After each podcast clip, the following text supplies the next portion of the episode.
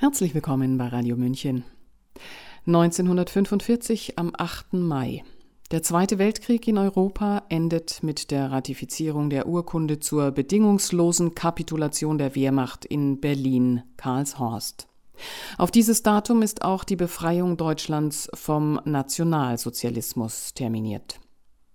77 Jahre später, wir schreiben das Jahr 2022, wendet sich der Bundeskanzler Olaf Scholz am 8. Mai an die Bürger Deutschlands. Es ist Krieg. Es kämpfen Russland gegen die Ukraine. Die Bundesbürger treibt die Sorge vor einer Ausweitung des Krieges um. Der Bundeskanzler scheint auf diese Sorge einzugehen. Hören Sie jetzt eine Analyse der Rede, die mit inhaltliche Entleerung übertitelt ist von Markus Klöckner. Markus Klöckner ist Soziologe und Medienwissenschaftler. Die Schwerpunkte seiner journalistischen Arbeit sind Herrschafts- und Medienkritik. Sabrina Khalil und Ulrich Allroggen haben diese Analyse eingesprochen. Der Einstieg in die Rede erfolgt in einem Ton der Demut. Heute vor 77 Jahren endete in Europa der Zweite Weltkrieg. Das Schweigen der Waffen am 8. Mai 1945 glich einer Friedhofsruhe über den Gräbern von mehr als 60 Millionen Frauen, Männern und Kindern. Millionen sind von ihnen auf den Schlachtfeldern gefallen. Millionen sind in ihren Städten und Dörfern in Konzentrations- oder Vernichtungslagern ermordet worden. Deutsche haben dieses Menschheitsverbrechen verübt. Der Eindruck entsteht, hier redet ein Kanzler, der Schuld und Verantwortungsübernahme nicht von sich schiebt. Zwischen den Zeilen kommuniziert Scholz die Botschaft eines Kanzlers mit ausgeprägtem Rechtsbewusstsein. All das weckt Vertrauen. Umso schmerzhafter ist es mitzuerleben, wie heute, 77 Jahre nach dem Ende des Zweiten Weltkriegs, erneut rohe Gewalt das Recht bricht, mitten in Europa.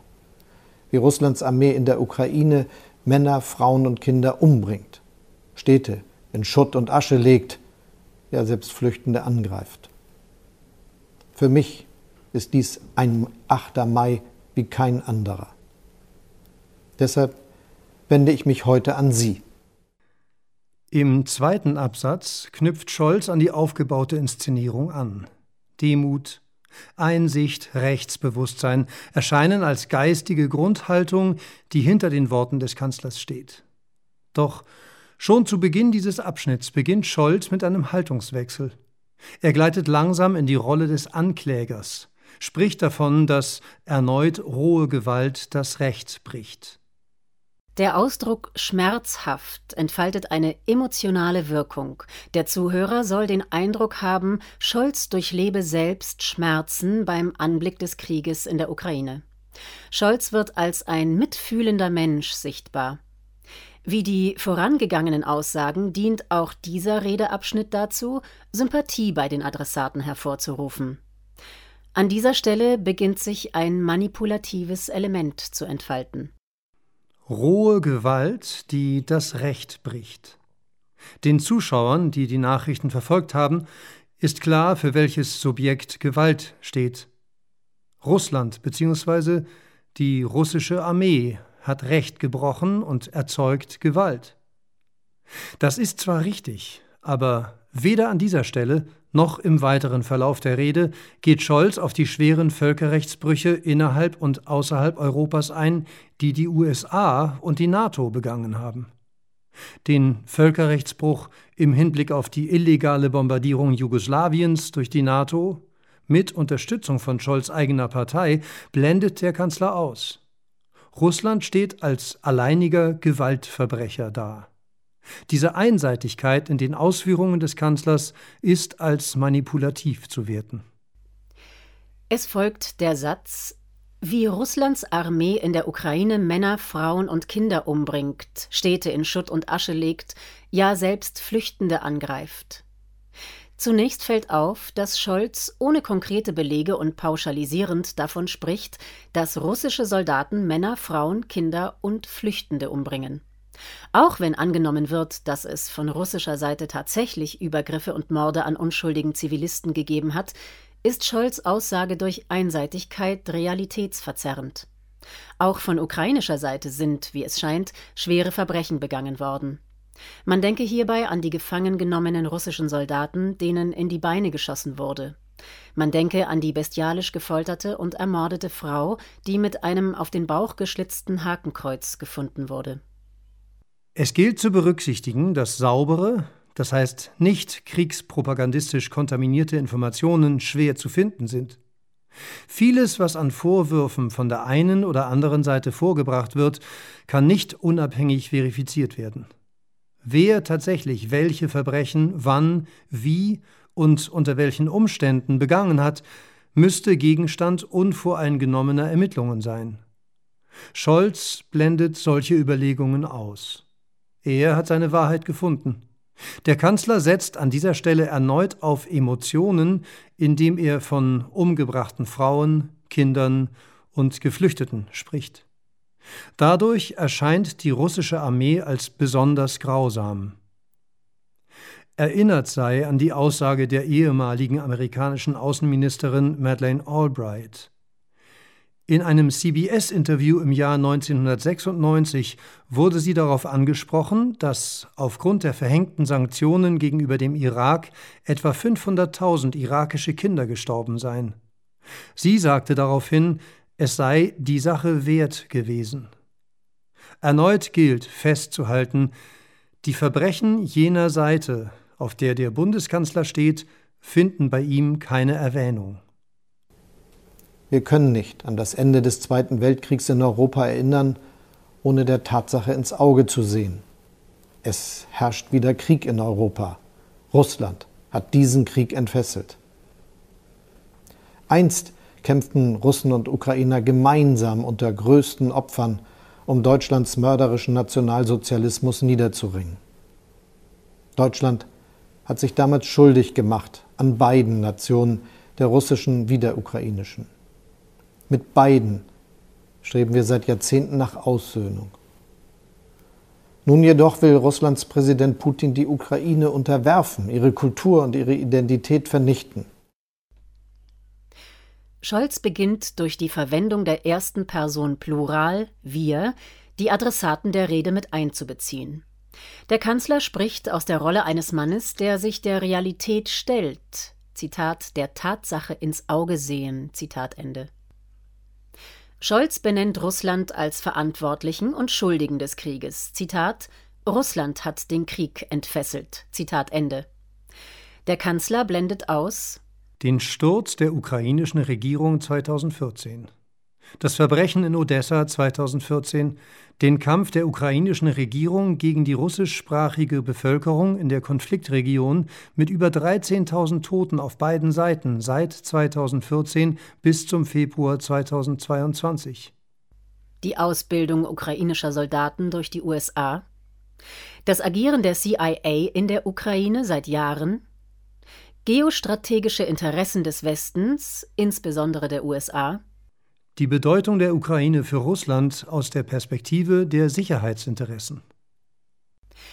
Erneut rekurriert Scholz auf die historischen Ereignisse des Zweiten Weltkriegs, spricht offen an, dass sich Deutschland sowohl an der Ukraine als auch an Russland schuldig gemacht habe, dass Deutschland sowohl mit der Ukraine als auch mit Russland Aussöhnung suche. Diese Stelle verbindet einen wahren, das heißt nachweislich überprüfbaren Sachverhalt, nämlich die Aussöhnung, mit einer unterschwelligen Botschaft.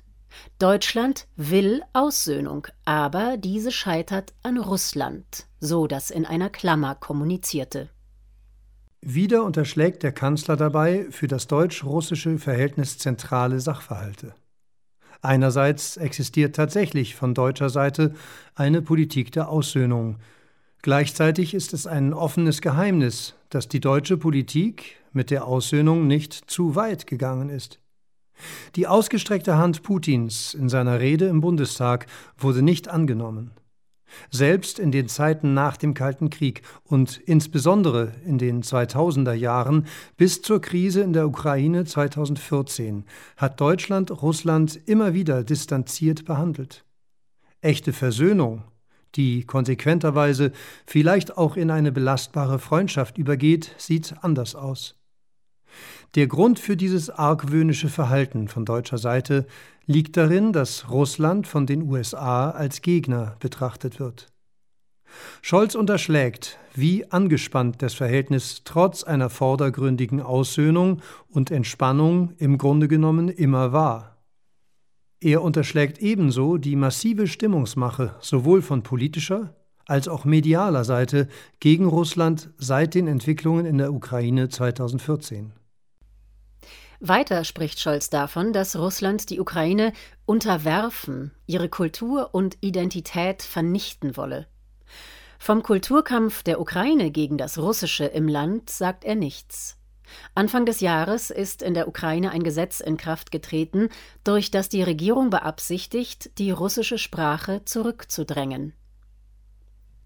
Präsident Putin setzt seinen barbarischen Angriffskrieg sogar mit dem Kampf gegen den Nationalsozialismus gleich. Das ist geschichtsverfälschend und infam. Dies klar auszusprechen ist unsere Pflicht. Doch damit ist es nicht getan. Es war der militärische Sieg der Alliierten, der der nationalsozialistischen Diktatur in Deutschland ein Ende setzte. Wir Deutsche sind dafür bis heute dankbar. Daher konnte der damalige Bundespräsident Richard von Weizsäcker 1985 vom 8. Mai als Tag der Befreiung sprechen. In diesem Abschnitt der Rede streift Scholz indirekt die Motivationslage Russlands. Putin, sagt Scholz, setze den Krieg in der Ukraine mit dem Kampf gegen den Nationalsozialismus gleich. Warum genau Putin diese Gleichsetzung vornimmt, sagt er nicht. Kein Wort des Kanzlers über real vorhandene Nazis in der Ukraine. Kein Wort von den Einflüssen des rechten Sektors in der Politik. Stattdessen ein belehrender Ton, der nicht einmal ansatzweise die Mühe erkennen lässt, zu verstehen, welche Bedenken Russland im Hinblick auf die Nazis in der Ukraine hat. Gerade auch im Hinblick auf die Millionen Russen, die im Zweiten Weltkrieg ums Leben gekommen sind, das heißt Russen, die von Nazis getötet wurden, mutet Scholz Aussage respektlos an. Darf ein Land, das 27 Millionen Menschen durch das Wirken des Nationalsozialismus verloren hat, nicht besonders sensibel, vielleicht sogar hypersensibel auf Nazi-Umtriebe in der Nähe reagieren? Darf ein Land also, das eine Leidenserfahrung wie Russland machen musste, den Kampf gegen die Nazis in der Ukraine nicht mit dem Kampf gegen den Nationalsozialismus gleichsetzen? Es geht wohlgemerkt an dieser Stelle nicht um die Frage, ob der Vergleich Putins nun objektiv angebracht ist oder nicht. Und es geht auch nicht darum, ob dieser Vergleich nur dazu dient, unedle Motive Russlands zu verschleiern. Es geht nur darum, anzuerkennen, dass man Opfern, und das war Russland, eine eigene Betrachtungsweise zugestehen sollte. Von der demütigen Haltung, die Scholz zu Beginn der Rede einnimmt, ist an dieser Stelle nichts mehr zu sehen. Aus der katastrophalen Geschichte unseres Landes zwischen 1933 und 1945 haben wir eine zentrale Lehre gezogen. Sie lautet nie wieder. Nie wieder Krieg. Nie wieder Völkermord. Nie wieder Gewaltherrschaft. Und doch ist es wieder passiert. Krieg in Europa. Darauf hat der ukrainische Präsident Zelensky heute hingewiesen. In der gegenwärtigen Lage kann dies nur bedeuten, wir verteidigen Recht und Freiheit an der Seite der Angegriffenen. Wir unterstützen die Ukraine im Kampf gegen den Aggressor. Das Stilmittel Repetitio, Wiederholung, bestimmt diesen Abschnitt der Rede. Dreimal sagt Scholz nie wieder und will damit verstärkt zum Ausdruck bringen, wie wichtig ihm, aber auch der Bundesrepublik, der Frieden ist. Erneut inszeniert sich Scholz als ein moralisch integrer Kanzler, dessen Positionierung für den Frieden und gegen den Krieg keinen Zweifel aufkommen lassen soll. Im nachfolgenden Satz, Zitat, und doch ist es wieder passiert, Krieg in Europa, Zitat Ende, verdichtet sich wie unter einem Brennglas eine zutiefst doppelzüngige und verlogene Politik Deutschlands gegenüber Russland. Wie oben schon angesprochen, versteht es Scholz, Russland entweder allein die Schuld für den Krieg zu geben oder aber, wie hier, die konkret handelnden Subjekte durch den Gebrauch des Neutrums zu verschleiern. Im Zusammenhang mit dem zuvor in der Rede benannten Schuldigen, also Russland, entsteht der Eindruck, dass der Krieg quasi aus einer russischen Selbstzeugung entstanden ist. Tiefenpolitische Einflüsse von Seiten der USA, ihre geostrategischen Interessen, die Rolle der ukrainischen Regierung im Hinblick auf eine Verhinderung des Krieges macht der Kanzler unsichtbar. In der gegenwärtigen Lage kann dies nur bedeuten, wir verteidigen Recht und Freiheit an der Seite der Angegriffenen. Wir unterstützen die Ukraine im Kampf gegen den Aggressor. Zuerst spricht Scholz von nie wieder Krieg, um dann letztlich, auch wenn er es nicht so nennt, eine Beteiligung am Krieg auszusprechen. Dabei nimmt er Deutschland durch die Verwendung des Wörtchens wir voll mit in den Kampf. Wir, sagt Scholz, unterstützen den Kampf gegen den Aggressor. Laut Umfragen sind etwa die Hälfte der Bundesbürger gegen Waffenlieferungen an die Ukraine. Hier von einem Wir zu sprechen, verbietet eigentlich der demokratische Anstand. Schließlich tauchen in der Rede auch jene Begriffe auf, die wohl immer in Kriegsreden auftauchen. Verteidigen, Recht und Freiheit. Worte, die längst zu leeren Signifikaten geworden sind. Das heißt, alle direkten oder indirekten Kriegsparteien nehmen sie in den Mund und laden sie so inhaltlich auf, wie es ihnen passt. Russland kämpft für Recht und Freiheit, die Ukraine kämpft für Recht und Freiheit und Deutschland und die NATO sowieso. Scholz ersetzt das Wort Russland durch den Begriff Aggressor. Deutlich wird, wie sich auch in der Rede der Konflikt zwischen Deutschland und Russland verschärft. Das nicht zu tun hieße zu kapitulieren vor blanker Gewalt und den Aggressor zu bestärken. Wir helfen, damit die Gewalt ein Ende finden kann. Daher haben wir in den vergangenen Tagen und Wochen weitreichende und schwierige Entscheidungen getroffen, zügig und entschlossen, durchdacht und abgewogen.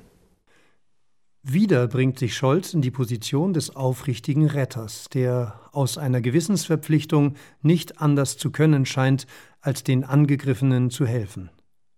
Diese Positionierung erscheint in Anbetracht des russischen Angriffskrieges zunächst verständlich, doch zum wiederholten Male baut Scholz auf eine verkürzt vorgetragene Geschichte.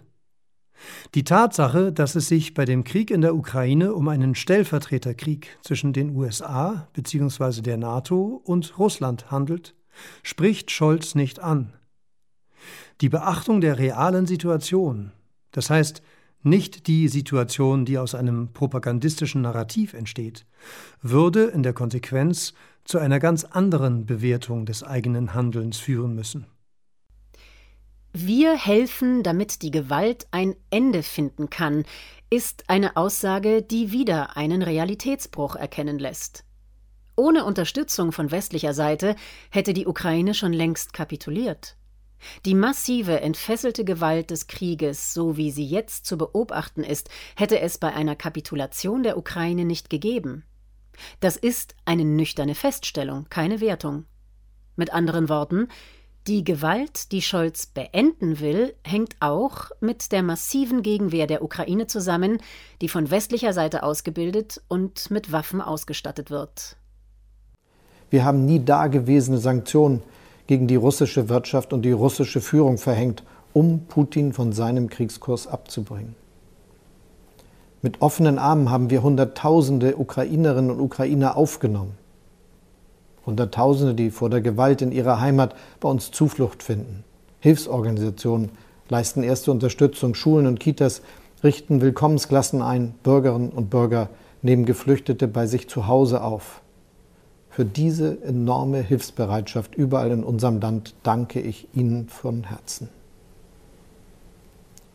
Und wir haben erstmals überhaupt in der Geschichte der Bundesrepublik Waffen in ein solches Kriegsgebiet geschickt. In großem Umfang und immer sorgfältig abwägend auch schweres Gerät. Das setzen wir fort. In diesem Abschnitt versucht Scholz, das Solidaritätsgefühl zwischen Deutschen und Ukrainern zu stärken.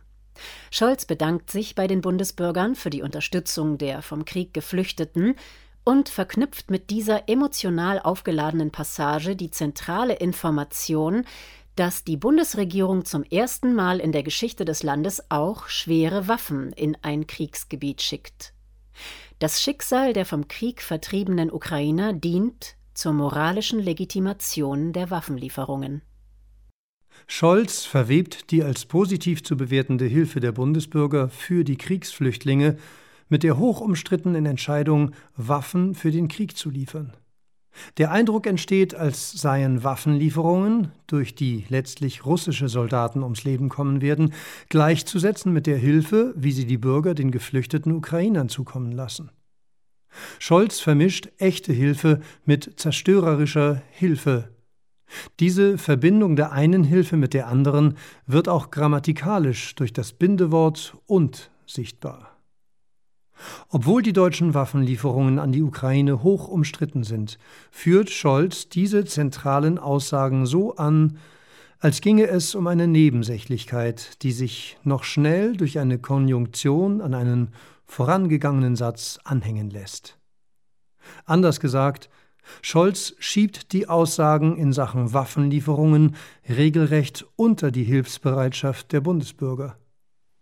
Erstaunlich ist, wie der Kanzler sozusagen im Vorbeigehen die Waffenlieferungen anspricht und dabei einen jahrzehntelangen Konsens, wonach keine Waffen in Kriegsgebiete zu liefern sind, einfach übergeht. Im aktuellen Koalitionsvertrag heißt es dazu Zitat wir brauchen eine abrüstungspolitische Offensive und wollen eine führende Rolle bei der Stärkung internationaler Abrüstungsinitiativen und Nichtverbreitungsregimes einnehmen.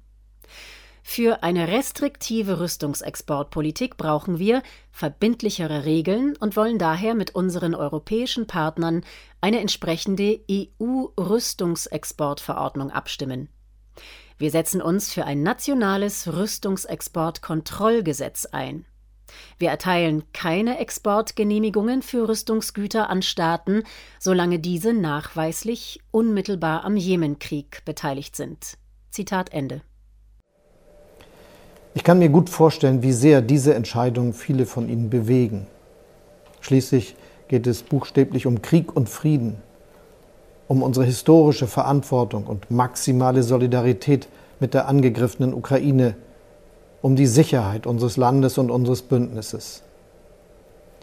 Diese Ziele miteinander in Einklang zu bringen, diese Aufgabe stellen wir uns Tag für Tag. Dass wir als Land über Fragen solcher Tragweite intensiv miteinander diskutieren, ist gut und legitim. Zur Demokratie gehört auch, solche Kontroversen in Respekt und gegenseitiger Achtung zu führen. Darauf hat der Bundespräsident in seiner Rede heute Morgen zu Recht hingewiesen. Aus vielen Äußerungen, die ich dieser Tage höre, spricht ernste Sorge. Sorge auch davor, dass sich der Krieg ausweitet, dass der Frieden auch bei uns in Gefahr geraten könnte. Es wäre falsch, das einfach abzutun. Solche Sorgen müssen ausgesprochen werden können. Gleichzeitig gilt, Angst darf uns nicht lähmen. Scholz visiert die Bundesbürger an, versucht ihnen das Gefühl zu vermitteln, dass er ihre Sorgen vor einer Ausweitung des Krieges ernst nimmt. Doch das Einzige, was der Kanzler diesen Sorgen entgegensetzt, ist eine abgegriffene Parole. Angst darf uns nicht lähmen. In der Qualität steht diese Aussage in einer Linie mit den weiter oben angeführten instrumentell verwendeten Begriffen von Recht und Freiheit. Ihrer inhaltlichen Entleerung folgt die propagandistische Aufladung. Die Parole Angst darf uns nicht lähmen stellt sich in die Tradition von Durchhalteparolen, wie sie in allen Kriegen vorkommt. Ich habe Ihnen geschildert, was wir tun, um Recht und Freiheit zu verteidigen in der Ukraine und in ganz Europa. Das ist sehr viel. Und zugleich tun wir nicht einfach alles, was der eine oder die andere gerade fordert. Denn ich habe in meinem Amtseid geschworen, Schaden vom deutschen Volk abzuwenden. Dazu zählt, unser Land und unsere Verbündeten vor Gefahren zu schützen. Vier klare Grundsätze folgen daraus für die Politik. Erstens, keine deutschen Alleingänge. Was immer wir tun, stimmen wir auf das engste mit unseren Bündnispartnern ab, in Europa und jenseits des Atlantiks. Zweitens, bei allem, was wir tun, achten wir darauf, unsere eigene Verteidigungsfähigkeit zu erhalten. Und wir haben entschieden, die Bundeswehr deutlich besser auszustatten, damit sie uns auch in Zukunft verteidigen kann. Drittens, wir unternehmen nichts, was uns und unseren Partnern mehr schadet als Russland. Und viertens, wir werden keine Entscheidung treffen, die die NATO Kriegspartei werden lässt. Dabei bleibt es. Dass es keinen Weltkrieg mehr geben soll, erst recht keinen zwischen Nuklearmächten, auch das ist eine Lehre des 8. Mai. Liebe Mitbürgerinnen und Mitbürger, ich kann Ihnen heute noch nicht sagen, wann und auf welche Weise Russlands grausamer Krieg gegen die Ukraine enden wird. Klar ist aber, einen russischen Diktatfrieden soll es nicht geben. Den werden die Ukrainerinnen und Ukrainer nicht akzeptieren und wir auch nicht. Selten standen wir mit unseren Freunden und Partnern so geschlossen und geeint da wie heute. Ich bin zutiefst überzeugt. Putin wird den Krieg nicht gewinnen. Die Ukraine wird bestehen. Freiheit und Sicherheit werden siegen, so wie Freiheit und Sicherheit vor 77 Jahren über Unfreiheit, Gewalt und Diktatur triumphiert haben. Dazu nach Kräften beizutragen, das bedeutet heute nie wieder. Darin liegt das Vermächtnis des 8. Mai. Dieser Schlussteil der Rede erinnert stark an Doppeldenk oder Zwiedenken, das George Orwell in seinem dystopischen Roman 1984 eingeführt hat. Auf Wikipedia heißt es dazu, Zitat, durch dieses propagierte Denken, bei dem zwei widersprüchliche und sich gegenseitig ausschließende Überzeugungen aufrecht zu erhalten und beide zu akzeptieren sind, setzt die herrschende Kaste die Gesetze der Logik außer Kraft. Dadurch wird das Denken der Parteimitglieder schwammig und in Zweideutigkeit gehalten, wodurch schnelle Kurswechsel des Regimes auf eigentümliche Weise sofort akzeptiert werden können, auch wenn es sich dabei um das genaue Gegenteil der zuvor noch gültigen Wahrheit handelt. Etwa bei abrupten Wechseln der Feindbilder oder der politischen Losungen. Zitat Ende. Scholz sagt, er will Recht und Freiheit in der Ukraine und ganz Europa verteidigen. Nicht alles tun, was die ein oder anderen gerade fordern. Getreu seinem Amtseid Schaden vom deutschen Volk abwenden. Unser Land und unsere Verbündeten vor Gefahren schützen. Keine deutschen Alleingänge. Verteidigungsfähigkeit erhalten. Bundeswehr deutlich besser ausstatten. Nichts unternehmen, was unseren Partnern mehr schadet als Russland keine Entscheidungen treffen, die die NATO Kriegspartei werden lässt. Keinen Weltkrieg, keinen russischen Diktatfrieden. Zusammengefasst, Scholz will keinen Krieg. Er wird aber auch nicht akzeptieren, dass Russland gewinnt. Scholz will die Ukraine und ganz Europa verteidigen, er will aber auch nicht, dass die NATO Kriegspartei wird. Er will Deutschland und den Deutschen keinen Schaden zufügen, verhängt aber antirussische Sanktionen, die vielen Menschen in Deutschland Schaden zufügen. Anders ausgedrückt, die Aussagen widersprechen sich massiv. Dass ein Kanzler damit öffentlich durchkommt, ist ein alarmierendes Zeichen. Sie hörten eine Analyse der Rede von Bundeskanzler Olaf Scholz vom 8. Mai zum 77. Jahrestag des Kriegsendes im Jahr 1945 von Markus Klöckner. Er ist Soziologe und Medienwissenschaftler. Gesprochen haben Sabrina Khalil und Ulrich Alroggen. Mein Name ist Eva Schmidt. Haben Sie einen angenehmen Tag. Ciao, Servus.